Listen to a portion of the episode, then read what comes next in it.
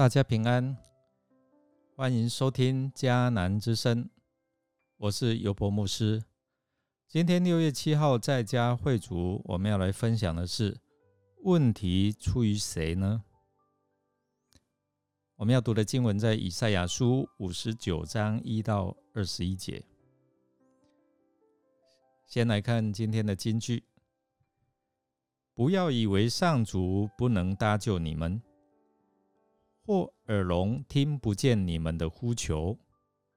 以赛亚书五十九章第一节经文摘要，主要提醒我们犯罪的子民，他们导致他们的恶果。以色列人的罪恶使他们与上帝的爱恩典隔绝，没有办法获得拯救。他们的社会当中没有公平正义，人人违背上帝的真道。但当人悔改的时候，神也会出手来拯救，并与他们立一个新的约。这一章跟以赛亚书五十八章的信息是互相连贯的，主要是在回应以色列人的话。你为何不理会我们呢？他们埋怨，他们质疑上帝没有伸出膀臂营救他们脱离险境，甚至他们多次向上帝哀求祷告，上帝好像耳聋听不见。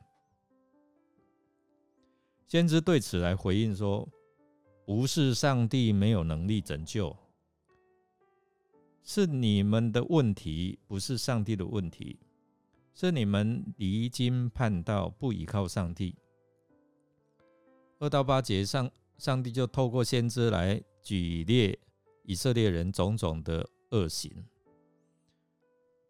它分为两大类，第一个是以强暴的手段对待无辜的人，流别人的血，这是他们其中一个罪行；第二个是用说谎的口歪曲真理。导致整个司法制度崩溃。先知用毒蛇还有毒蜘蛛来比喻以色列人他们的险毒邪恶。一个充满罪恶的社会，最后他们要自食其恶果，害自己有不好的下场、不好的结局。九到十五节就指出。以色列百姓，他们尝到这些恶果之后，开始有一些的改变。在面临苦难的日子临到的时候，他们的国家没有公平公义。他们在生活当中，百姓只感受到好像被黑暗或者这些悲哀笼罩在他们的生活。一个本来属于上帝的国家，因为当中的国民违抗弃绝，不跟从真神上帝，导致他们活着与异教徒没有两样。面对这样的一个苦啊苦境，百姓后来他们才明白，说是因为他们自己问题，他们承认自己有罪。